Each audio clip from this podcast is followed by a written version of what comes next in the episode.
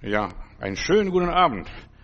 Es mag sein, wir verstehen vieles nicht in dieser Welt und wir werden wahrscheinlich auch nicht alles wissen.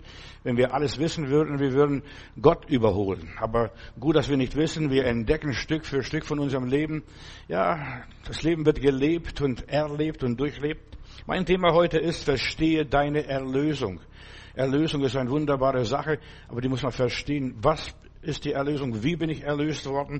Und so weiter. Auf dieser Welt gibt es so viel Chaos, so viel Durcheinander und bald, ja, ist nicht mehr auszuhalten. Wenn ich dran denke, jetzt im Augenblick habe ich gestern oder heute Abend, äh, ja doch, heute Abend war das, habe ich eine, eine Nachricht bekommen, dass die Banken an Frankfurt am Main, dass sie Frankfurt verlassen und sie jetzt umsiedeln nach London, weil sie geben für Deutschland keine Hoffnung mehr. Mit Deutschland geht es bergab. Ja, Sie gehen nach Brexit, machen Brexit auch, sie wandern aus.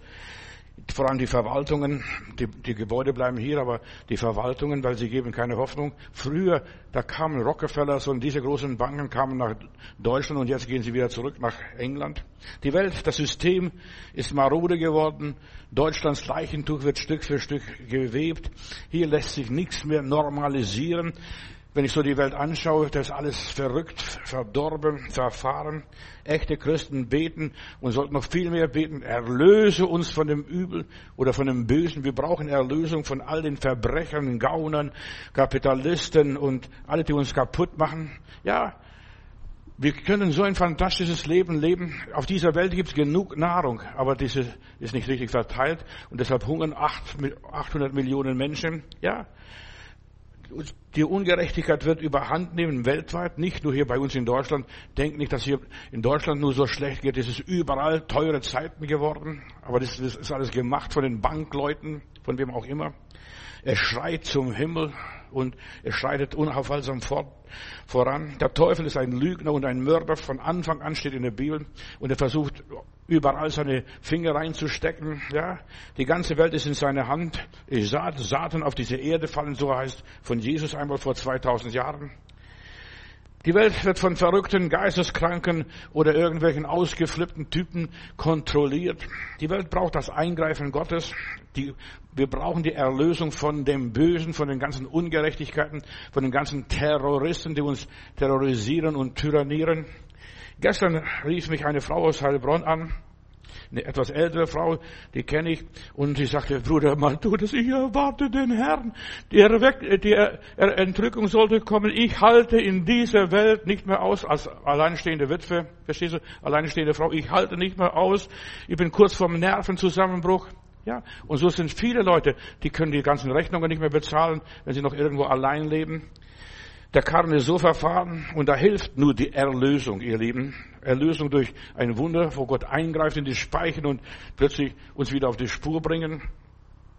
Unsere Erlösung, Geschwister, ist ein Wunder Gottes, ein Werk des Heiligen Geistes, nicht mehr und nicht weniger. Und darüber will ich heute sprechen. Was ja, ist normal noch in dieser Welt? In dieser Welt ist nichts mehr normal. Äh, die Menschen haben eigentlich Orientierung verloren. Die werden nur noch gelebt, anstatt dass sie leben. Die Welt braucht einen Messias, einen Retter, ja, einen Heiland, einen Helfer in der Not, eine starke Hand. Und Jesus kam uns zu erlösen. Er kam uns zu befreien.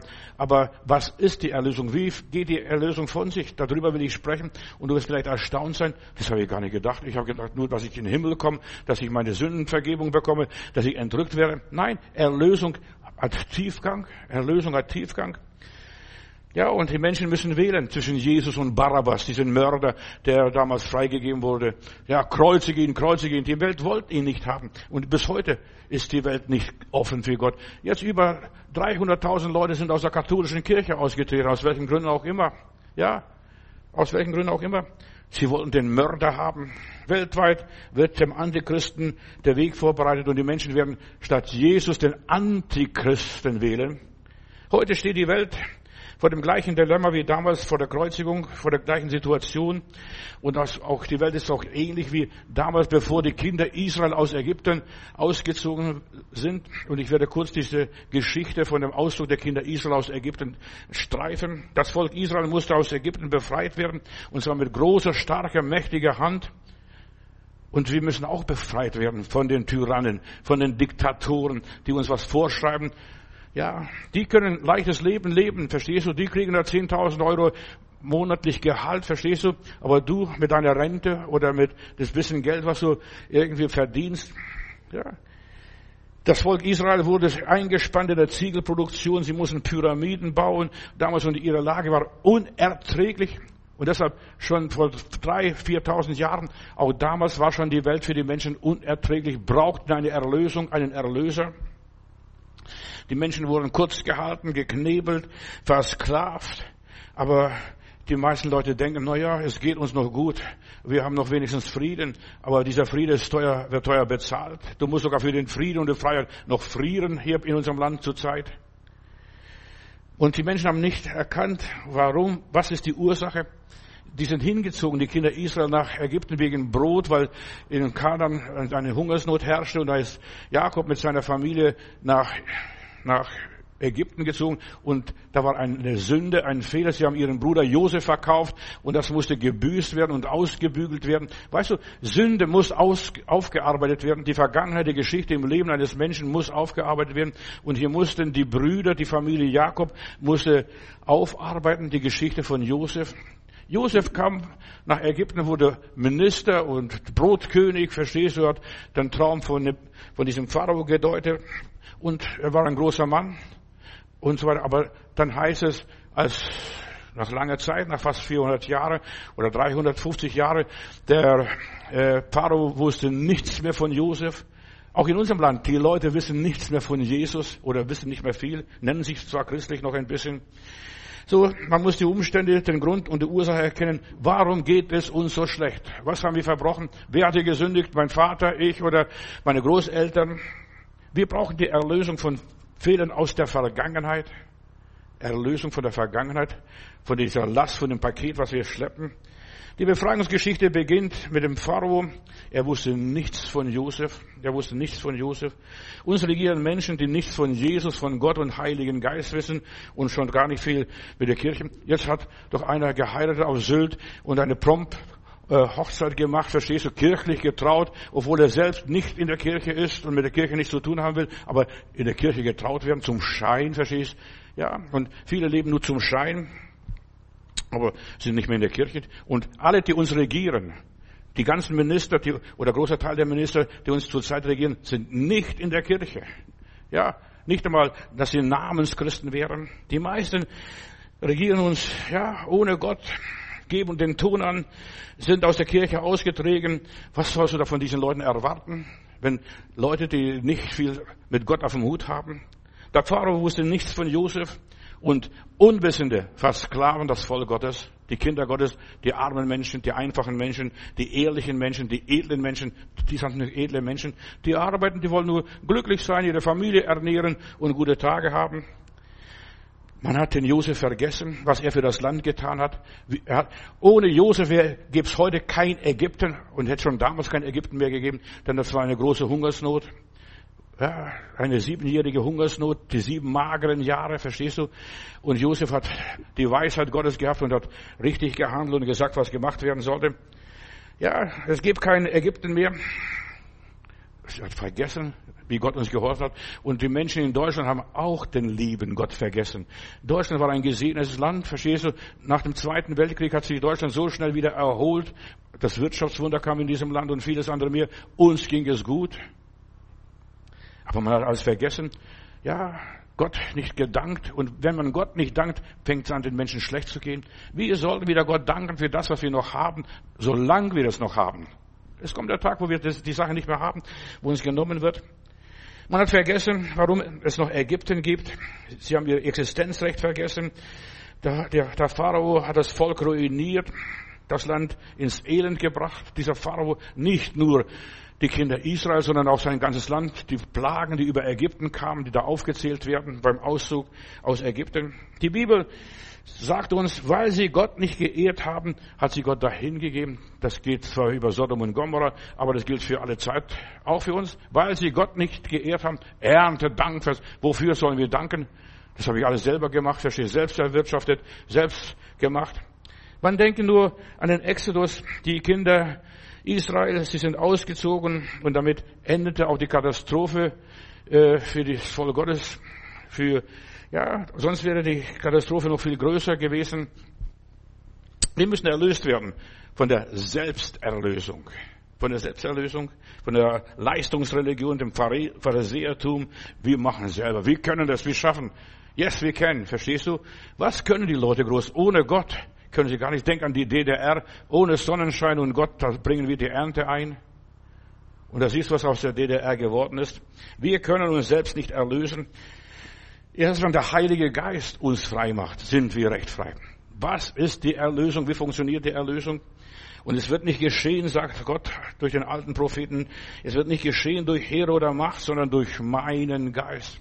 Wir brauchen wieder Grips, wir brauchen wieder Pep im Herzen, wieder Schwung, verstehst du, wieder Dynamik, wieder Elan. Weißt du, die Leute verlieren den Mut so langsam. Zwei Jahre Corona, da wurden wir tyrannisiert und dann passiert das und dann passiert jenes, verstehst du?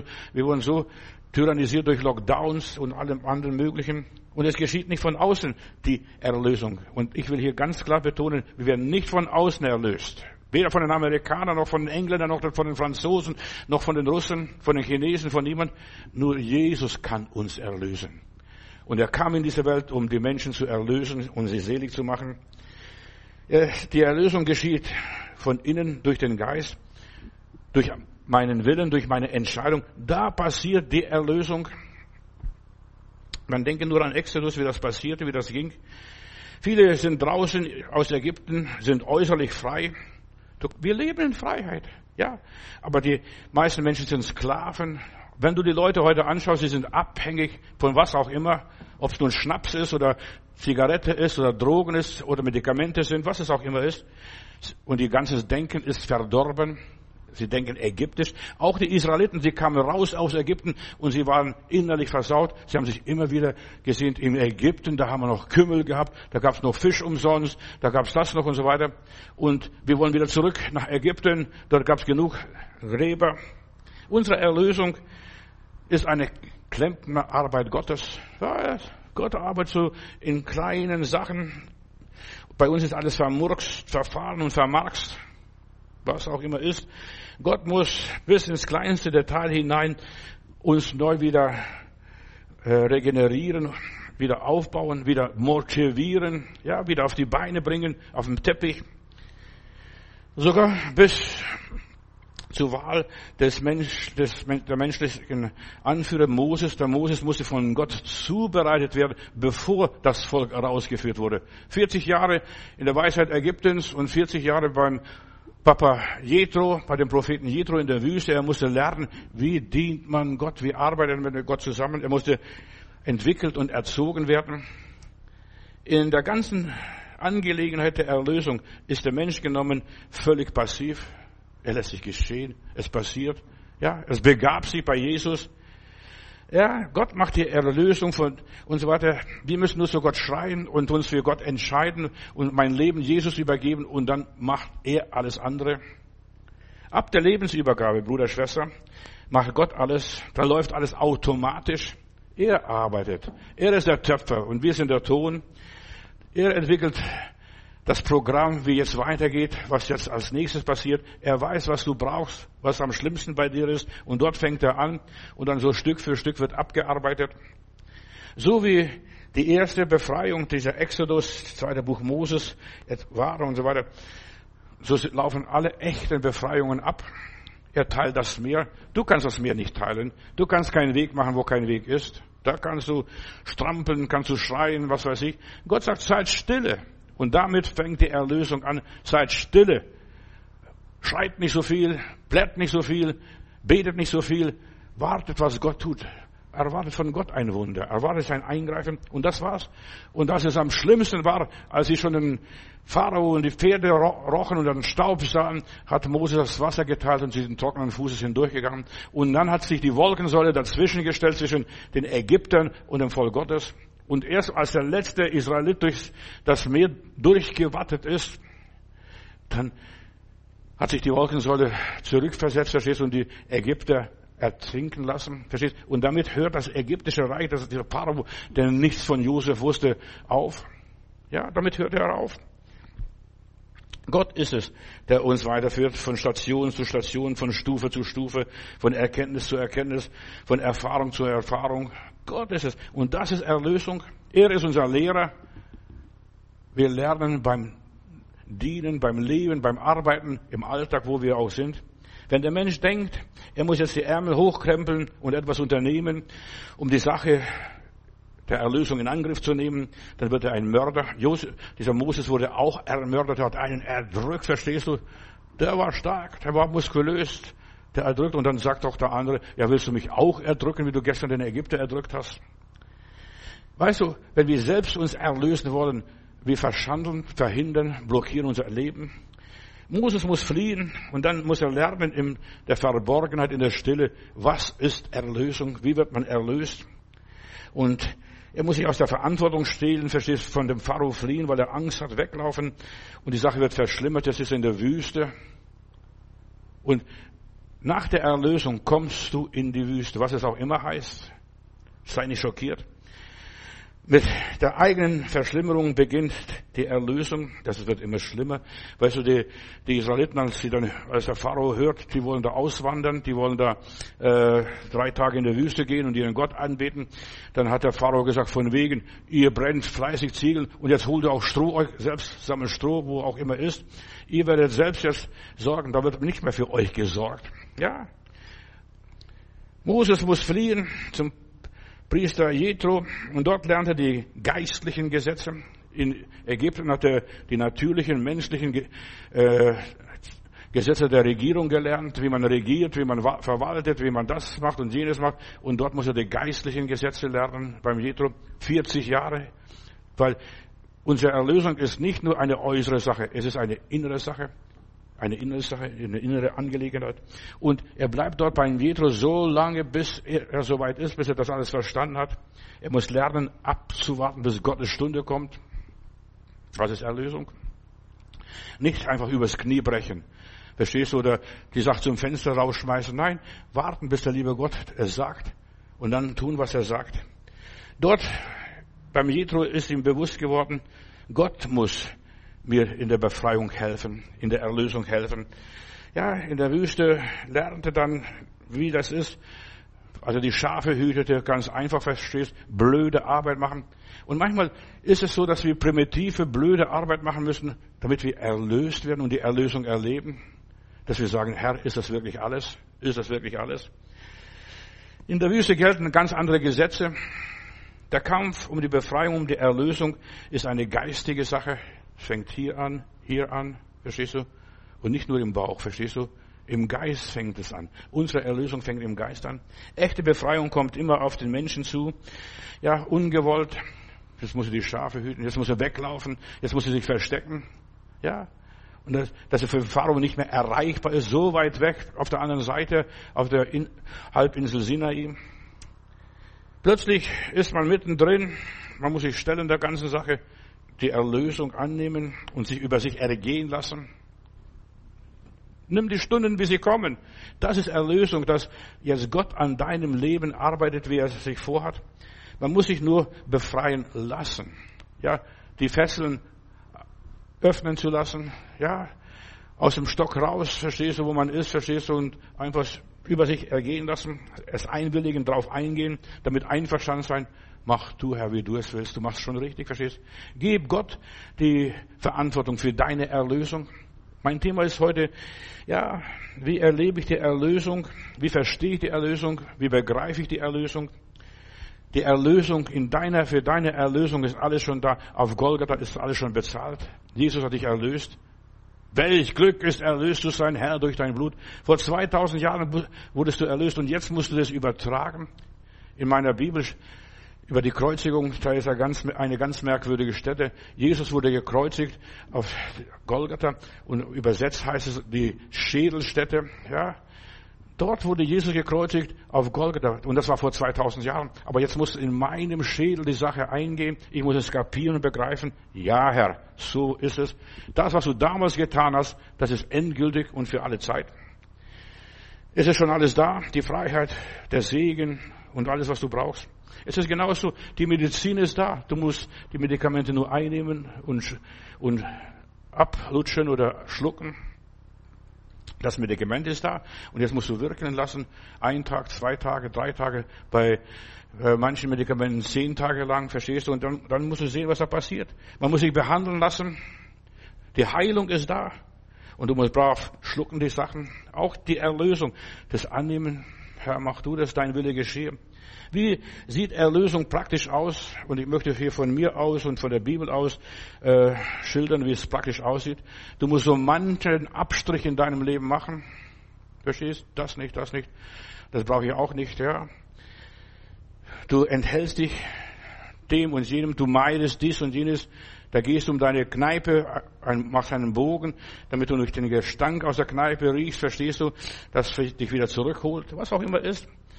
Ja, die Erlösung passiert praktisch, indem du dem Herrn nachgibst, dein Wille geschehe, Herr, dein Reich komme, dass du es erträgst.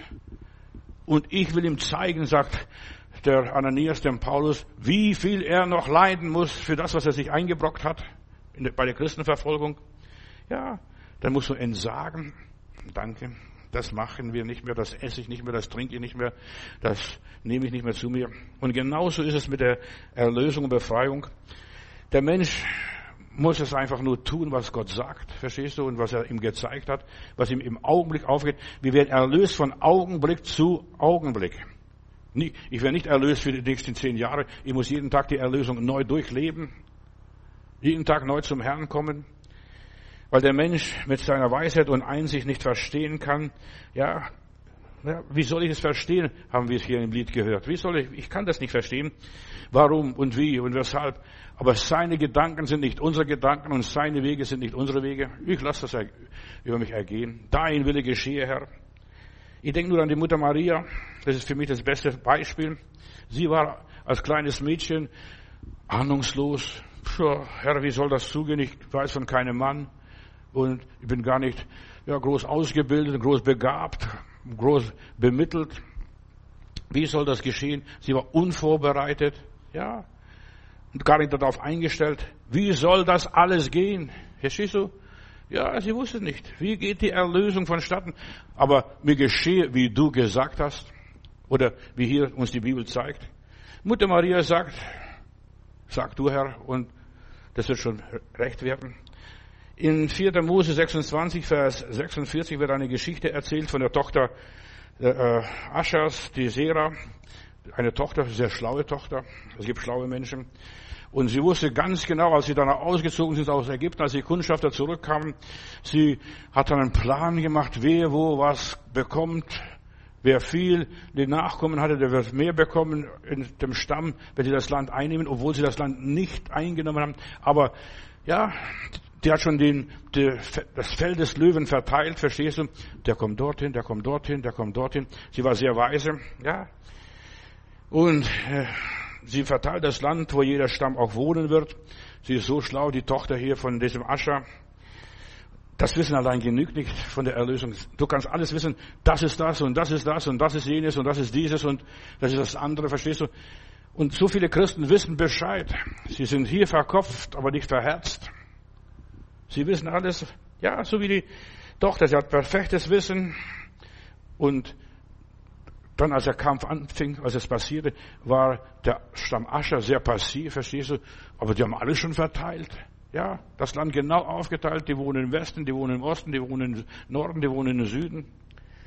Und sie sagte nur, das ist der richtige Name und das sind die richtigen Worte für die Befreiung. Wenn sie dort wohnen, eigentlich hat sie prophetisch gehandelt. Man sollte für sein Leben schon Pläne machen, aber du, der Mensch denkt und Gott lenkt. So ist es. Aber interessant, dass die Geschichte mit dem Ascher, sowieso Ascher ist der achte Sohn Jakobs gewesen. Acht ist Neuanfang nach der Bibel. Neuanfang. Und seine Tochter ist einfach typisch, ja, für die Welt. Der achte Tag. Der achte Tag, verstehst du? Das war der Tag der Auferstehung am ersten Tag der Woche. Ja, sie redet von dem neuen Anfang im gelobten Land. Acht Seelen haben in der Arche überlebt, verstehst du? Und das ist auch ein Neuanfang. Obwohl sie das Land nicht eingenommen haben, noch gar nicht im Land gewesen ist, aber sie verteilt schon prophetisch das Land. Nimm ein, nimm ein das gute Land. Das musst du schon anfangen, bevor du dem Land drin bist. Erlösung ist, dass du im Glauben wandelst, im Glauben einnimmst. Ja, das steht in der Bibel, das ist Gottes Wort, das nehme ich ernst, das ist für mich. Sie ist noch nicht über den Jordan gegangen, sie war noch lang nicht drin, aber sie hat alles geplant. Und Serach, die Tochter, beschreibt es sehr ausdrücklich und drückt es richtig aus, gibt den richtigen Namen, steht sogar in der Bibel. Sie lebt von der Vorfreude. Und wir Christen, und das ist auch Erlösung, ich lebe von der Vorfreude, ich habe noch nicht die Erlösung. Ich bin noch nicht daheim, verstehst du? Ich bin noch nicht am Ziel. Ah, noch ein paar Meilen und dann bin ich vielleicht zu Hause, aber so weit bin ich noch nicht. Und Vorfreude ist im Glauben sehr wichtig, dass du dich freust, oh, ich habe ein Heim, ein himmlisches Heim bei Gott im Himmel, ein Zuhause. Die Zahl 8 ist die Zahl des Neuanfangs. Die endgültige Befreiung kommt also auf eine Art und Weise, bei der sich der Mensch gewissermaßen gar nicht sich vorstellen kann, wie mag das zugehen? Ich habe keine Ahnung. Aber er freut sich schon, Jesus wird kommen und mich holen. So wie diese Frau mir von Heilbronn am Telefon gesagt, oh, ich sehe mich so nach der Entrückung. Der Herr möge kommen, dass der ganze, die, die ganze Bedrückung von mir weggenommen ist. Ich will nicht mehr leben. Nein, du solltest dich nicht aufgeben. Und es ist so wichtig, dass du nicht aufgibst, sondern Pläne machst. Das Land werden wir einnehmen, ich werde dort wohnen und du dort und der dort, verstehst du? Ja. Du solltest die Befreiung im Glauben annehmen, obwohl du nur ganz weit weg bist von der Befreiung. Ja, wir sind noch nicht erlöst. Wir wandeln noch im Fleisch, verstehst du? Wir werden krank, wir werden angefochten, wir werden angegriffen. Wir müssen durch die Hölle durch und durch die Rübsal. Aber wir haben eine Vorstellung. Wie geht die Erlösung vor sich? Verstehst du? Es ist eine Sache des Glaubens, nicht des Schauens und nicht des Habens. Ich glaube an die Vergebung der Sünden, aber ich hab's noch nicht. Ich glaube an das neue Leben und den neuen Leib, aber ich hab's noch nicht. Ich bin noch im Fleisch, verstehst du? Und mein Fleisch, wenn ich älter werde, wird runzlig. Ja, und gebrechlich wird der Körper, wie auch immer. Und eigentlich ist dann genau das Gegenteil von dem, was ich erwarte. Ja, das Land ist noch von den Kananitern bewohnt gewesen, aber das Mädel hat das alles verteilt, verstehst du, da, du und so weiter, richtig eingegeben. Sie lebt noch in der Wüste. Wir leben noch in der Welt, wir leben. Das Erbe ist noch nicht angetreten. Du und ich haben das Erbe Jesu Christi noch nicht angetreten. Wir danken, wir preisen uns, wir freuen uns. Das Land ist uns versprochen von Gott und Gott lügt nicht. Und was er zusagt, das hält er ganz gewiss. Es muss im Glauben angenommen werden. Ja, dieses Mädchen hat noch nichts Konkretes in der Hand, aber sie hat die Verheißung, die Zusagen, das Versprechen Gottes in ihrem Leben. Ja, und das ist Erlösung. Verstehe die Erlösung, verstehe es, verstehe auch unsere Situation, ja auch Menschen. Wir müssen durch die Trübsal, durch viel Trübsal sogar noch, in das Reich Gottes gehen. Wir werden noch einiges durchmachen, Leute. Ja, wir werden einiges durchmachen. Aber wir haben die Zusagen Gottes für unser Leben hier, jetzt und heute. Ich bin bei euch alle Tage bis an der Weltende, hat der Heiland gesagt. Wir müssen durch den Sumpf dieser Welt, durch die Verderbtheit der Menschen, durch die ganzen Ungerechtigkeiten, ja, da wird einem nichts erspart. Und trotzdem leben wir in der Gewissheit, so wie das, das Mädchen, ja, wir sind bald am Ende des Weges, bald wird die Tür aufgehen und bald wird der Heiland kommen und bald werden wir bei dem Heiland sein. Und weißt was es ist? Wir werden bald sterben, wir werden bald in den Himmel gehen. Manche Leute möchten gleich entrückt werden, wie die liebe Schwester aus Heilbronn. Ja, ich warte auf die Entrückung so dringend. So, so dringend, so dringend. Ist sogar eine Lehrer, Lehrerin mal gewesen. Uns bleibt nichts erspart. Wir sind am Ende des Weges. Aber ich möchte eines sagen, für unsere Erlösung hat Gott bis ins Detail geplant. Das ist an alles gedacht worden. Ich gehe hin und euch eine Stätte zu bereiten, hat der Heiland gesagt, und ich werde wiederkommen und euch zu mir nehmen. Die Erlösung Gottes fängt mit unseren Kleinigkeiten an, Geschwister. Kleinigkeiten. Nicht das Große. Die Entrückung oder was auch immer ist. Ja, es fängt im Herzen an, mit den Details, mit Kleinigkeiten. Das lass weg, das lass weg, das lass weg. Am Schluss brauchst du gar nichts mehr. Ja, und so geht's weiter. Es fängt, die Erlösung Gottes fängt mit den geringen, mit dem einfachen, mit den unscheinbaren, mit den belanglosen Sachen. Oh, das ist gar nicht so wichtig. Du lebst und wichtig ist, dass du lebst und nicht, dass du das und jenes hast. Ja, Du kannst die Nebensächlichkeiten aufgeben. Für dich ist die Hauptsache, Hauptsache, ich habe das Ziel im Visier. Gott fängt von innen nach außen. Bitte erschreckt nicht, aber was ich sage. Gott ist ein Franzose. Ich habe lange Zeit einen großen Citroën gefahren und die Leute, als ich das Auto gekauft habe, wie kannst du so einen hässlichen Wagen kaufen? Aber die Franzosen machen etwas, sie machen von innen nach außen das Auto, sie bauen so, innen ist viel Luxus. In Deutschland, wenn du da einen Wagen kaufst, dann musst du sogar noch das Lenkrad bezahlen. So was damals, auf jeden Fall. Da musst du für alles extra bezahlen, aber das ist alles drin eingebaut. Das war ein Luxuswagen für mich. Citroën Familiala, ein großes Auto, verstehst du? Ja, und, und da habe ich eines gelernt. Gott arbeitet von innen nach außen. Äußerlich ist schrecklich vielleicht. Verstehst du? Auch seine Stiftshütte, die, die, der Tempel, was er damals in der Wüste hatte, außen war es mit Ziegenfällen bedeckt, verstehst du? sah gar nicht aus als großes Haus Gottes, die, die Stiftshütte, aber innen war Gold und Edelstein und was weiß ich, wunderbare Sachen, die, und die Herrlichkeit Gottes war da drin. Die Herrlichkeit Gottes war drin. Und da drin wenn du die Bibel richtig studierst, nur nebenbei so, wenn du dich ein bisschen beschäftigst, da war dunkel, aber wenn der hohe Priester reinging, am Tag der Versöhnung, Versöhnung ging das Licht an, verstehst? Die haben schon elektrisches Licht gehabt wahrscheinlich oder irgendwas anderes, ich weiß es nicht, was sie gehabt haben. Auf jeden Fall das Licht ging an, da musste man nicht die Kerzen anzünden. So war Gott, verstehst du, äußerlich bescheiden und auch das christliche Leben ist äußerlich sehr, ja, einfach, schlicht, gar nichts Besonderes, aber innen drin, oha, oha, ja. Erlösung geht Stück für Stück, ja. Am meisten haben wir bei der Erlösung Angst und Sorge. Wie geht's jetzt weiter? Was passiert jetzt als nächstes? Erlösung ist, dass Gott dich aus allen Zwängen befreit. Du musst Siegel produzieren. Du musst das, du musst das, du musst das, du musst das. Nein, ich mache das, weil ich es will oder nicht will. Ja, Erlösung von unseren Unterdrückungen, von der Sklaverei, von der Peitsche, von der Ziegelproduktion, von den ganzen Geboten und Vorschriften, das Pharao da, von all, allen möglichen Verallgemeinerungen. Ich bin erlöst. Welch Glück ist erlöst, mein Gott. Ich danke dir dafür. Ich preise dich und rühme deinen Namen. Und sie mussten Pharao nicht mehr dienen. Ich muss nicht auf ihn hören. Was ist der Pharao? Er war nicht der Gott der Kinder Israel. Ja, äh, sie mussten da nicht mehr Ziegel produzieren, die Pyramiden bauen, eine Grabstätte für den Herrn Pharao. Nein, das war nicht ihre Berufung. Und Erlösung ist, dass wir wieder zurückkommen zu unserer Berufung.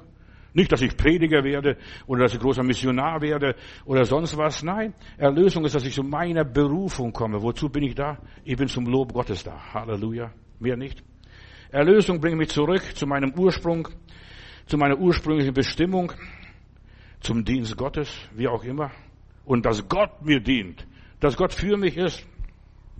Deshalb, verstehe die Erlösung, verstehe, was es ist. Ja, erkenne deine Bestimmung. Und wenn du erlöst bist, plötzlich merkst du, das liegt mir und das liegt mir nicht, verstehst du? Das kann ich und das kann ich nicht und das will ich auch nicht. Ja, und wenn du, was du nicht willst, keine zehn Pferde bringen dich dorthin. Und deshalb ist es so wichtig, dass du erlöst bist und freiwillig Gott dienst aus freien Stücken. Ich bin kein Adventist und kein Sabbatist, bitte nicht erschrecken, aber ich möchte über den siebten Tag was sagen. Der, du sollst sechs Tage arbeiten und den siebten Tag sollst du ruhen. Wir sind bestimmt zu der Ruhe Gottes. Feierabend. Feierabend. Ja. Dass mein Leben einen Abschluss hat, so die ganze Schöpfung, das, das ganze Irdische ein Ende hat, verstehst? Und ich habe Feierabend. Gott ruhte von seinen Werken am siebten Tag. Das ist die Krönung der ganzen Arbeit Gottes, der ganzen Erlösung. Und Gott ruhte. Gott ruhte. Verstehen wir das? Und das war bevor Sabbat gegeben wurde, das Gebot, was auch alles war. Gott ruhte. Auch für uns ist eine Ruhe vorhanden. Wir leben für den Feierabend. Wir leben für die Ruhe Gottes. Ja. Hebräer Kapitel 4, Vers 9, da heißt es, es ist noch eine Ruhe vorhanden für das Volk Gottes. Für dich ist noch eine Ruhe vorhanden. Du lebst für die Ruhe. Da jagt dich niemand. Da kassiert bei dir niemand an, ab. Da kommt niemand, wo bei dir das Kreuzchen und eine Stimme abholt. Erlösung bringt uns zurück zum Ursprung der Dinge. Das ist Erlösung. Ich werde das, was der liebe Gott von mir wollte. Wir leben, kämpfen und so weiter. Und das macht uns Spaß. Ja, das ist meine Berufung. Ja, ich lebe für den Genuss meiner Arbeit. Ich freue mich. Verstehst? Und Gott ruhte von seinen Werken. Das war der siebte Tag. Der siebte Tag ist ein wichtiger, heiliger Tag in unserem Leben. Und deshalb heißt, du sollst den siebten Tag heiligen. Die meisten Menschen machen das nicht. Die nehmen noch Arbeit mit nach Hause. Homework, nennen wir sowas. Ja. Aber der siebte Tag ist die Krönung unseres Lebens, nicht die Arbeit. Jemand hat früher mal gesagt, Arbeit ist mein Leben, dann kam es nachher, Fußball ist mein Leben. Ich weiß nicht, was heute dein Leben ist, aber für mich ist mein Leben die Ruhe, die Ruhe in Gott, Frieden zu haben. Gott will nicht, dass wir uns abpracken, stressen und fertig machen, uns überfordern und vom Leben nichts haben. Dann kommen wir nach Hause, ja, staufen aus dem letzten Loch. Der siebte Tag ist der Tag der Ruhe. Wie sieht die Ruhe Gottes aus, die Stille? Es ist ein Tag, wo kein Lärm um mich ist, wo keine Betriebsamkeit ist. Der, der Ruhetag ist auch nicht, dass ich noch mehr Stress habe, Urlaub, jetzt ins Auto steigen, jetzt fahren wir ja, die Autobahn dieser Blechlawine entlang. Nein, das ist nicht Urlaub, das ist nicht Friede, das ist nicht Ruhe. Ruhe ist, dass man sich Zeit nimmt, dass man sich Zeit nimmt für sich selbst, für seine Familie, für gute Gedanken. Der siebte Tag ist ein heiliger Tag. Gott heiligte den Sabbat. Das ist das Ende meines irdischen Weges. Ich ruhte, ruhte. Man ist zur Ruhe gekommen und es ist nicht einfach heutzutage in dieser hektischen Zeit, obwohl wir so viel Hilfsmittel haben, dass uns das Leben einfach gemacht wird, dass man Ruhe und Frieden hat. Ja, ist nicht so einfach. Ja, abzuschalten. Wie schaffe ich das alles? Wie erledige ich das alles? Das muss gemacht werden, das muss gemacht werden. Das sind so viele Herausforderungen. Ja, das ist die Zeit. Ruhe ist der siebte Tag. Wir kämpfen nicht mehr. Wir kämpfen sowieso schon vom ersten Tag, wo wir unser Leben Jesus übergeben haben, Gott übergeben haben, kämpft er für uns. Und wir sollen stille sein. Du bist erst zur Ruhe gekommen, Bruder, Schwester, wenn du nichts mehr fragst, wenn du nichts mehr willst, wenn du nichts mehr brauchst, wenn dir nichts mehr wehtut, wenn du nicht mehr weinst, ja, wenn du innerlich satt geworden bist, Lebenssatz sind die Heiligen gewesen. Ja, erst dann bist du in die Ruhe Gottes eingegangen, wenn du am gedeckten Tisch sitzt und nicht mehr kochen musst, verstehst du, und nicht mehr das und jenes machen musst. Es ist alles schon da. Ja, es ist alles da. Der Tisch ist gedeckt und erst dann wirkt die Stille und dann genießt. Oh, das ist fein. Ja, das ist fein. Du genießt die Stille, das Verborgene, ja, wenn du die Tür hinter dir schließt und sagst, das ist mein Heiligtum hier, hier bin ich zu Hause und Gott dankst und ihn anbetest und sagst, das ist fein. Wir haben Richard Wurmbrand bei uns gehabt, mal zu Besuch und meine Frau hat sich bestimmt Mühe gegeben zu kochen und dann äh, sagte Richard Wurmbrand zu meiner Frau, das Essen war nicht gut. Es war wunderbar. Es war wunderbar. Äh, zuerst mal, als er sagte, das Essen war nicht gut, da sind da sind meine Kinder bald unter den Tisch gefallen. Aber das war wunderbar. Und so ist es. Ja, das war nicht nur gut, das war wunderbar, was der liebe Gott getan hat, wie es mich entwickelt hat. Weißt, wenn wir uns Gott überlassen, dann geht alles automatisch von selbst. Es entwickelt sich von selbst, ja. Und das ist das Schöne dabei. Das ist Erlösung. Es kommt alles von selbst. Wie Gott es vorgesehen hat. Die sechs Tage, an der Schöpfung. Ich möchte dir, dass du es verstehst. Das ist unsere Erlösung. Die Erde war wüst und leer. Eigentlich war es schon mal schön gewesen, aber der Satan hat es durch seine Rebellion verwüstet und leer gemacht. Und dann die sechs Tage, da geschieht Bewegung, Handlung, Gott arbeitet, Gott ist aktiv und er sprach, es werde und es wurde. Und dann setzte die Sonne, Mond und Sterne und was weiß ich und die Pflanzen kommt hervor. Ja, es wurde. Das waren Tage der Arbeit und der Mühe. Es sind sechs Tage der Entwicklung, des Werdens, des Gestaltens, des Bildens und Schaffens. Das sind die sechs Tage. Und der siebte Tag, ein Tag der Ruhe, des Feierabend, verstehst du? Da hat man seinen Frieden, da kann man ruhen, kann man sich erbauen. Ich habe einen Rabbiner aus Jerusalem mal bei mir in der Gemeinde gehabt. Da fragt er, wie weit ist es von dem Hotel bis zur Versammlung? Wir dürfen nur 1200 Meter gehen, verstehst du, eineinhalb, also praktisch eine Stadien weit. Also wie weit ist? Denn wir wollen nicht weit laufen zur Versammlung, auch nicht fahren, verstehst? Die haben geguckt, wie weit ist es von Versammlung und ich habe extra nachgeguckt, dann nachher, wenn mit dem Auto abgefahren die Strecke, wie weit ist es? Es waren etwa ein Kilometer von seinem Hotel bis zu meiner Gemeinde. Ja? Wie weit ist es? Sabbat, verstehst du? Am Sabbat macht man nichts Unnötiges. Aber was machen die Leute? Da joggen sie, da bergen sie. Schau doch die Samstag an, was am Samstag alles los ist. Da muss man noch einkaufen, da muss man alles. Das ist der Esel der ganzen Woche. Der Samstag, der Sabbat. Bei uns hier. Ja? Am siebten Tag, da ist Ruhe, Entspannung. Da bist du bei Gott angekommen. Ja, in seinen Frieden eingegangen, da atmest du auf. Mir ist wohl. Oh Gott, ich danke dir. Mir ist wohl, mir ist wohl. Ich habe Frieden. Du bist am Ziel angekommen, bist zu Hause, hast das Vollkommene erreicht. Gott hat an dir gewirkt. Diese Phase müssen wir in unserem Leben erleben. Du musst irgendwann eine Phase in deinem Leben haben, wo du sagst, das ist Sabbat für mich. Das ist ein Ruhetag.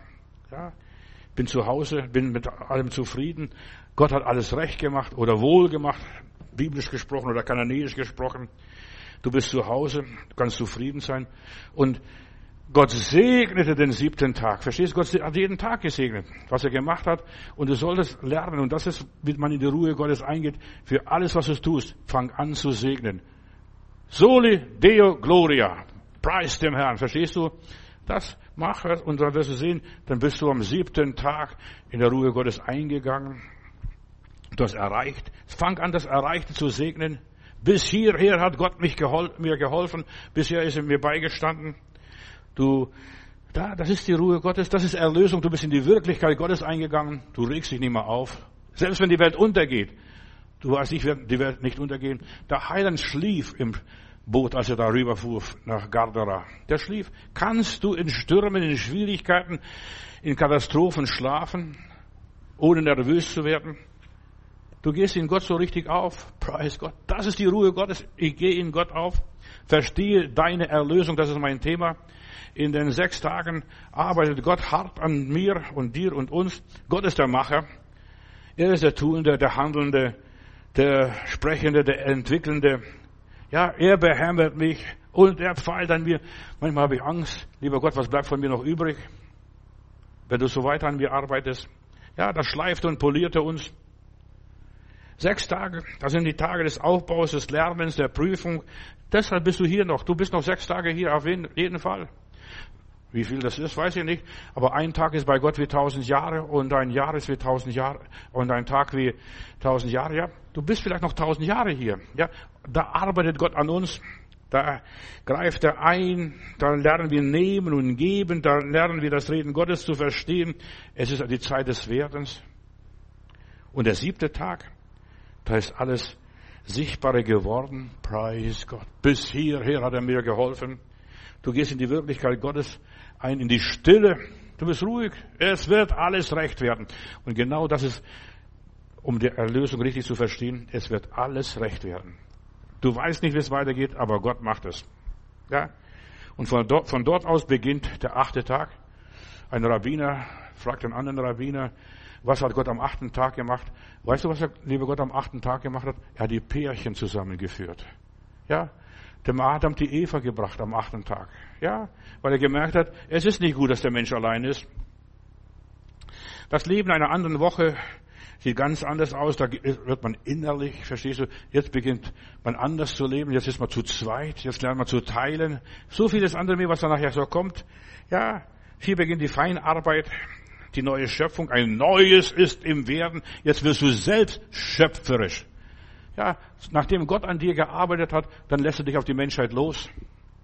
Dann darfst du jetzt bestimmte Dinge tun. Ja, am achten Tag führt Gott die Pärchen zusammen. Da beginnt die Fortsetzung im Leben, die Neuschöpfung. Der achte Tag ist da, wo sich die Menschen dann mehren sollen und sich die Erde untertan müssen und wo dann Adam und, und so weiter im Garten Eden die Namen gibt, den Tieren, den Pflanzen und so weiter. Das haben wir bis heute noch.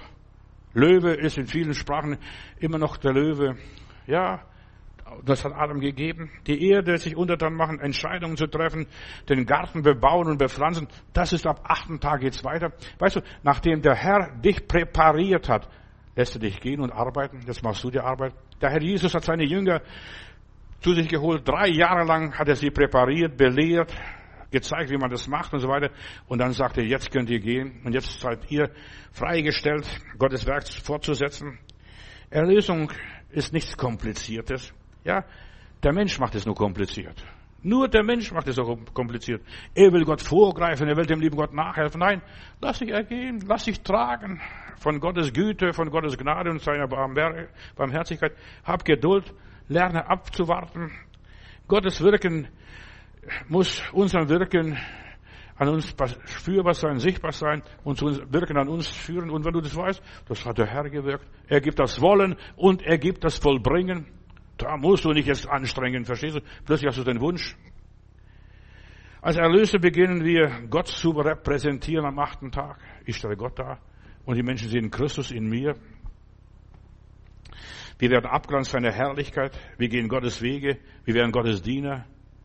Wir bringen das Wasser in die Krüge, äh, wie die, die Leute damals in Kana, und dann geben wir den Speisemeister, und dann wird der, dieser wunderbare Wein den Menschen gegeben. Ja, wir sind zur Freude, zum Vergnügen der Menschen und zum Vergnügen Gottes da. Das ist die Berufung für unser Leben. Und damit, ja, er nimmt, damit nimmst du das gute Land ein, der Verheißung, Stück für Stück, Revier für Revier. Es wird bearbeitet. Und das ist dein Lebenswerk. Jetzt beginnt, nach der Erlösung ist nicht das, dass ich entrückt werde, in den Himmel gehen, beim lieben Gott bin. Nein, der liebe Gott will bei mir sein, hier auf Erden. Die meisten Menschen, so wie die arme Schwester aus Heilbronn, ich möchte entrückt werden, oh, ich halte es nicht mehr aus. Nein, Gott gibt uns die Kraft des Heiligen Geistes, dass wir in dieser Welt noch zehnmal aushalten können. Pass auf, was da noch kommt. Die Liebe Gottes, die Kraft Gottes macht uns unser Leben lebenswert. Wenn das nicht passiert, dann gibt es Lebensbrüche in unserem Leben, Schiffsbrüche, dann verpassen wir unser Erbe oder verpassen wir der verlorene Sohn. Ja, da wird aus unserer Berufung kein Segen, verstehst du, nur noch Stress und Stress, Burnout. Ja, der liebe Esau, der hat sein Erstgeburtsrecht verkauft für eine billige Linsensuppe. Und was hat er am Schluss gehabt? Nix. Hat nichts vom ewigen Leben gehabt. Ja, und nur die ganze Zeit mit dem Alltag beschäftigt, mit seinen Problemen beschäftigt, mit den ganzen Wehwehchen, da zwickst und da zwickst und dort zwickst und was weiß ich, wo es noch zwickt. So viele Menschen sind Getriebene, weil sie nicht gelernt haben, in die Ruhe Gottes einzugehen. Sind nicht, nicht so weit gekommen. Die sind vielleicht bis zum Mittwoch gekommen, verstehst du, wo Sonne, Mond und Sterne gesetzt werden, aber nicht weiter, wo die Erde dann hervorbringt von selbst. Gott hat nichts geschaffen. Erst den Menschen hat er am sechsten Tag, am Schluss des sechsten Tages geschaffen. Wie der Sohn und so weiter. Der, der ältere Sohn, der zu Hause geblieben ist, dem Vater gedient hat. Vater, ich habe die Treue gedient und du hast mir nichts gegeben. Weißt du, kommt vom Feld zurück und hört die Musik und hört das, ja, und hört das Brutzeln und Braten da in der Küche und was alles passiert. Äh, zu Hause bei, bei dem Papa, ja, mein Sohn, der war tot und ist wieder lebendig geworden, verstehst du? Und er sitzt nur da und hat, freut sich, kriegt neues Kleid, einen Fingerring und vieles andere mehr. Das ist der siebte Tag, wo du neu eingekleidet wirst, neu zugerüstet wirst, neu zubereitet wirst. Ja, aber dieser ältere Bruder hat nichts genommen. Es gibt so viele ältere Christen, die das nicht verstehen, was es ist. Ja, mir hat es nicht gegeben. Ja, der will dir alles geben. Verstehst? Was er anderen gibt, das kann er dir auch zweimal geben. Und du verdienst es, weil du ihm treu gedient hast. Ja, der siebte Tag ist nicht geeinigt worden von diesem älteren Bruder. Der hat es nicht verstanden, er hat durchgearbeitet, kam vom Feld erschöpft. Ja, er kam zurück und er sieht, was der Vater hier alles macht und was alles tut und was alles geschieht. Auch am siebten Tag will Gott uns dienen und du darfst genießen, ein Gast bei dem lieben Heiland sein. Komm, Herr Jesus, sei unser Gast und segne, was uns beschert hast. Verstehst du? Du sollst der Gast beim Heiland sein. Du sollst dich von seiner Gnade überraschen lassen. Und erst, wenn, der, wenn du den siebten Tag richtig genossen hast, dann bist du regeneriert. Ja, erholt. Ach, jetzt kann es wieder losgehen. Jetzt kann wieder der Montag kommen. Nicht der blaue Montag, verstehst du? Wieder ist ein Blau am Montag. Ja, aber du darfst jetzt einen Montag hineingehen. Du bist regeneriert. Die sechs Tage Arbeit müssen verarbeitet werden und erst dann kannst du sinnvoll weitermachen. Dann kannst du ein Tagelöhner Gottes sein ja, auf dem Feld des Herrn arbeiten. Und erst aus der Stille, Bruder, Schwester, ich sag dir ein Geheimnis, ob du es glaubst oder nicht, mach was du willst. Erst aus der Stille kannst du kreativ, schöpferisch sein. Alle großen Künstler, die kamen aus der Stille, die waren nur mit sich selbst und mit Gott beschäftigt und dann waren sie kreativ. Wir sind nicht ein Roboter, ja, ein Automat, eine Maschine und die Maschinen verschleißen. Ja, die verschleißen, wir nützen sich ab und leihen aus, verstehst du? Und willst du als ein ausgeleihter Mensch sein? Und so viele Christen sind ausgeleierte Christen, krank, baufällig, gebrechlich, ausgebrannte Seelen, machen die Hölle durch. Ich warte auf die Entrückung. Ich nicht. Ich diene Gott weiter. Ja. Und erst aus dem siebten Tag baut sich mein Leben wieder auf. Jetzt geht's wieder weiter. Ich bin erlöst durch die Gnade Gottes. Bei vernünftigen Gläubigen richtet sich die Woche sechs Wochen, sechs Tage arbeiten und der siebte Tag die Ruhe. Verstehst du? Das Gebet, die Andacht, die Stille, die Meditation, die Entspannung. Ja, man freut sich auf den siebten Tag. Also ich freue mich auf den siebten Tag, verstehst du? Es ist Feierabend. Es ist Feierabend, ja. Sich, man richtet sich auf dieses Feierabend, auf die Vorfreude, man, auf die Verbindung. Ich bin bei Gott mal zu Hause, sein Gast. Einmal in der Woche, am siebten Tag. Und das ist die Sehnsucht nach sechs Tagen, sieben Tage Arbeit und jetzt habe ich Ruhe. Halleluja. Ich habe im Werkzeugbau gearbeitet. Weißt du, man hat immer auf, man hat immer auf die Uhr geguckt, wenn es fünf Uhr ist, ist Feierabend. Verstehst du? Ja, und so, guck mal, wie viel, der wievielte Tag ist jetzt? Der sechste. Ach, morgen ist Feiertag. Morgen ist Ruhetag. Ja, es ist etwas Verlangen des Menschen nach etwas Besonderem, nach etwas Heiligem, nach etwas Großem. Das ist Sabbat, die Sabbatruhe dann erhalten die sechs Tage einen Sinn. Ich habe für Gott gearbeitet und Martin Luther hat einmal gesagt, wir sollen arbeiten, als wenn alles Beten nicht nütze und beten, als alles Arbeit nichts nütze. Ja, so sollen wir leben. Und dann haben wir eine ganz neue Entwicklung wieder. Ja, wir haben ein Gegenüber, wir können Gott mit Gott plaudern. Der siebte Tag ist der Tag der Mystik, da kommt die Braut zum Bräutigam, da kommt alles Schöne wieder, das Wunderbare. Ja, Wunderbar war das, ja. Ja, da kommt das Wunderbare, worauf man schon gewartet hat. Die ganze Woche wartet man schon ab Mittwoch, wann ist dann der Sabbat wieder, verstehst du? Ja, Mond und Sonne und das alles wird geregelt, das regelt die Zeiten. Jetzt warten wir auf das, was Gott uns vorbereitet hat. Und Gott hat uns vorbereitet, was kein Auge gesehen hat, kein Ohr gehört hat und kein Menschenherz je geglaubt hat. Für die, die Gott lieben, aber die meisten lieben Gott nicht. Dort am Anfang des siebten Tages wird die Braut voller Freude empfangen. Du hast wohlgetan, mein Knecht. Man vereinigt sich mit, dem, mit, dem, mit der Braut. Das ist diese mystische Vereinigung der beiden Wirklichkeit, Alltag und Sonntag. Weißt, das Leben ist nicht die ganze Zeit Sonntag. Und das Leben ist auch nicht den ganzen Tag Alltag, verstehst? Erst in der Gegenwart Gottes vereinigen sich diese Dinge. Sechs Tage und dann der Tag der Ruhe, zu Hause sein, sich entspannen. Und nach der Vereinigung der Suchenden, ich habe es gefunden, ich habe es entdeckt, ich habe es entwickelt, ich war dabei. Und erst diese Vereinigung ist die völlige Erlösung. Was ist die Erlösung? Verstehe und begreife die Erlösung. Erst wenn du, wenn Gott alles an dir getan hat, was er tun wollte, und dann du kannst ausruhen, danke Vater, du hast gut gemacht. Es war alles recht. Ja. Die Menschen denken, ich verliere, wenn ich nichts tue. Ja, wenn ich das Land brach liegen, liegen lasse, was Gott erfordert im Alten Testament, ja, dann haben die Leute Angst, die sind, leben unter Zwang, Sachzwänge, verstehst du, ich muss, ich muss, ich muss. Pausen sind wichtig in unserem Leben. Deshalb ist auch bei den Psalmen, da heißt es nach einer gewissen Zeit, wenn man einige Psalmen da gesungen oder gebetet hat, heißt Seela. Kein Mensch weiß bis heute, was Seela ist, nicht einmal die Juden was Seeles. Jetzt tief Luft holen, verstehst, neuen Anlauf nehmen. Das ist eigentlich das Seele in der Bibel. Man muss immer wieder neu belebt werden als Menschen. Wir brauchen wieder eine Tankstelle, wo wir auftanken können, wo wir wieder hergestellt werden, wo unsere Akkus wieder aufgeladen werden. Das Leben besteht aus Spannung und Entspannung, Spannung und Entspannung, aus Einatmen und Ausatmen, was aus Nehmen und Geben. Ja, so hat Gott es eingerichtet in unserem Leben und so soll es auch sein und so wird es auch bleiben. Da können die Leute kommen nach der französischen Revolution, da haben sie Dekade eingeführt, zehn Tage Woche, verstehst du? Aber die haben es wieder eingestellt, weil es nicht funktioniert hat. Die Leute sind zusammengebrochen, zusammengeklappt. Zehn Tage arbeiten und dann erst vielleicht einen freien Tag. Nein, sechs Tage hat Gott eingeordnet und das ist schon sogar seit Urzeiten. Die Sumerer haben das schon gehabt. Ja, nicht nur die Israeliten erst. Das hat Gott von Anfang an eingerichtet bei der Schöpfung. In der Bibel heißt es immer, aus Abend und Morgen wurde der neue Tag. Zuerst kommt der Abend, dann rußt es und dann morgens geht's wieder los. Preis dem Herrn. Ich, so verstehe, verstehe ich die Erlösung. Zuerst mal sterben und dann auferstehen, zuerst kämpfen und dann siegen. Aus Winter wird Frühling, aus Saat und wird Ernte, ja.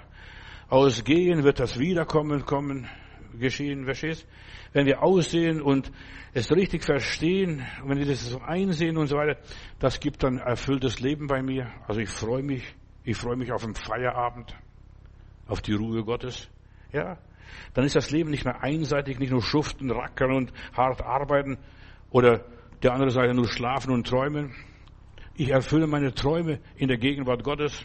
Gott will uns von allen einseitigen Einseitigkeiten erlösen. Das ist auch Erlösung. Nicht nur von meinen Sünden, sondern auch von den Einseitigen in meinem Leben. Ausgewogen, ausbalanciert. Ja. Sünde ist bei den Juden Zielverfehlung. Ja. Dass ich mein Leben verfehle. Das ist Sünde. Ja, Gott will nicht, dass du nur Ziegel produzierst, eins wie das andere. Nein, Gott will, dass du rauskommst aus dieser Routine, aus dem Alltag, aus dem Joch, aus der, dass der Stab des Treibers zerbrochen wird in deinem Leben. Dass du zum Leben durchbrichst. Halleluja, ich lebe und ihr sollt auch leben. So hat der liebe Gott gesagt. Der Teufel will uns dauernd äh, irgendwo verwickeln, irgendwo reinbringen, dass wir unser Erbe verpra verprassen, dass wir bald pleite sind, nichts mehr haben, nichts mehr sind, nichts mehr können. Gott will, dass wir den Teufelskreis durchbrechen, dem Teufel das Handwerk legen. Sechs Tage soll ich arbeiten. Jawohl, ich bin auf dieser Erde, in dieser Welt. Das ist meine Bestimmung. Und dann den übrigen, den siebten Tag, da genieße ich mein Leben, genieße ich meine Arbeit, schau zurück. Das war prima. Das war gut. Das war nicht gut, sondern sehr gut sogar. Halleluja. Glaub dem Vater im Himmel, er will für dein Leben das Beste. Er gibt mir das Beste und alles dient zu meinem Besten. Ich muss nur annehmen. Ich muss nur akzeptieren. Ja, Herr. Ja, Herr. Sonst wirst du ein Versager, wie der reiche Kornbauer in der Bibel. Guck mal, äh, die Ernte ist so gewaltig. Ich bin so gesegnet und ich will jetzt die Scheunen bauen und so weiter und nochmals ein bisschen vergrößern und diese Ernte bringen. Und dann sagt der Herr, und heute Nacht wird man deine Seele fordern und was wird es sein, was du bereitet hast, verstehst? Was nützt es, wenn man die ganze Welt gewinnt und dem Schaden an seine Seele?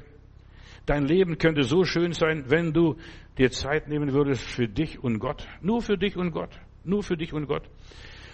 Dann könntest du deine Träume ausleben dein Leben erfolgreich erfahren, mit Elan, mit Schwung weiterleben, die neue Schöpfung genießen, den Frühling noch einmal erleben, jung werden wie ein Adler, dass du aufschwingst und auffährst, ja, und läufst und nicht müde wirst und alle sechs Tage neue Kraft bekommst wieder, neuen Pep, neuen Dampf, neuen Elan. Israel kam in die babylonische Gefangenschaft 70 Jahre und zwar für jeden Sabbat, wo sie nicht eingehalten, zehnmal so, zehnmal, verstehst du, weil sie die Sabbate nicht eingehalten haben. Und dort haben sie dann gelernt in Babel, in Babylon, dass sie den Sabbat einhalten können und müssen. Auf dieser Welt hat alles seine Zeit, Arbeit und Ruhe, beten und schlafen, ja, alles hat seine Zeit. Verstehe die Erlösung, den Plan Gottes für dein Leben. Der Plan Gottes ist nicht nur, dass du großer Missionar oder sonst was wirst. Der Plan Gottes ist, dass du in seinem Willen lebst. Der Wille Gottes geschieht. Du musst nur die Tage zählen. Am sechsten Tag, das schließt ab, kehrst den Hof. So haben wir bei uns zu Hause gemacht, den Hof gekehrt, verstehst du? Und dann hat man sich gefreut, es wird Sonntag werden. Komm raus aus deinem Elend, aus deinem Stress und Druck, aus der ganzen Nervosität. Nimm dir Zeit für Gott, für deine Seele, für deine Familie. Sitze einfach zu den Füßen Jesu, wie die Maria in Bethanien. Mit dieser Geschichte schließe ich langsam ab. Ja, Martha kommt rein. Herr, sag meiner Schwester, die soll mir in der Küche helfen. Und was sagt der Heiland? Martha, Martha, du machst dir viel Mühe, du hast viel Arbeit, aber die Maria hat das gute Teil erwählt. Wir haben früher ein Lied gesungen, sitzen zu den Füßen Jesu. Oh, welche Worte höre ich. Seliger Ort in seiner Nähe, lass mich weilen ewiglich. Sitzen zu den Füßen Jesu, denk ich meine, seiner Führung nach. Seine Liebe unermesslich mir mein stolzes Herz verbrach. Ja, sitzen zu den Füßen Jesu, kann ein Mensch wohl seliger sein. Hier lieg ich ab Sünd und Schmerzen. Hier zog Gott ins Herz ein. Gern sitz ich zu Jesu Füßen, klag ihm alle meine Not. Hier schenkt er mir volles Leben, führt mich bis in den Tod. Segne mich, mein Jesus, segne, da ich dir zu Füßen lieg. Schau in Liebe auf mich nieder und gib mir, Herr, die wahre Demut. Lass, halt mich heilig, wie du bist. Lass mich wandeln deine Wege mit dir, Heiland Jesus Christ. Deine Seele braucht den Segen für dein Leben. Sonst läuft alles schief. Aber wenn der Segen da ist, das läuft prima. Es läuft wie geschmiert, wie gebuttert. Ja? Deine Seele braucht den Ruhetag, Bruder, Schwester. Du brauchst die Gegenwart Gottes, dass du still bist, dass du nicht im Rummel untergehst und dich dort der Rummel dich auffrisst. Du brauchst etwas, das dich glücklich macht, wo du wieder auftanken kannst, aufatmen, wie Maria dort in Bethanien. Du eilst so sehr, ein alter Indianer, oder ja, die waren Träger in Amerika, und da war der West, ein, ein Europäer, der, die waren der Träger, und plötzlich sitzen die Indianer und sagen, wir tragen nicht mehr weiter. Weißer Mann kannst machen, was du willst, wir werden nicht weitertragen. Du hast uns so gejagt und so getrieben, unsere Seele ist nicht mitgekommen, wir müssen warten, bis die Seele nachkommt. Und bei dir muss auch die Seele noch nachkommen. Ja, du alles so sehr, dass deine Seele nicht mehr nachkommt. Und das ist, was uns krank macht, dass Menschen sterben. Sogar, jetzt habe ich heute eine Pressemeldung bekommen, in den westlichen Ländern, also in den zivilisierten Ländern, sterben die meisten Leute an Herzinfarkt und Schlaganfall. Die meisten Leute, das ist die Todesursache. Vater im Himmel, du willst gesunde und glückliche Menschen. So hast du uns geschaffen und so sollen wir dauernd sein und du beschenkst uns mit deiner Güte und mit deiner Kraft und du gibst uns Kraft. Du gibst uns neues Öl für unsere Lampen. Hilf, Heiland, dass die Menschen die Botschaft verstehen, die du mir heute aufs Herz gelegt hast, dass sie anfangen, sich Zeit für dich zu nehmen, für ihre Seele. Ja, denn was nützt es den Menschen, wenn sie die ganze Welt gewinnen und Schaden an ihre Seele nehmen? Führe die armen Seelen, die so gestresst und gejagt sind und in der Ziegelproduktion Pharaos stehen, dass sie dort erlöst werden ans Israel. Oh Gott, du wolltest doch die Gesundheit des Menschen an Seele, Geist und Leib. Seid gesegnet im Namen Jesu. Amen. Wir hören ein Lied und dann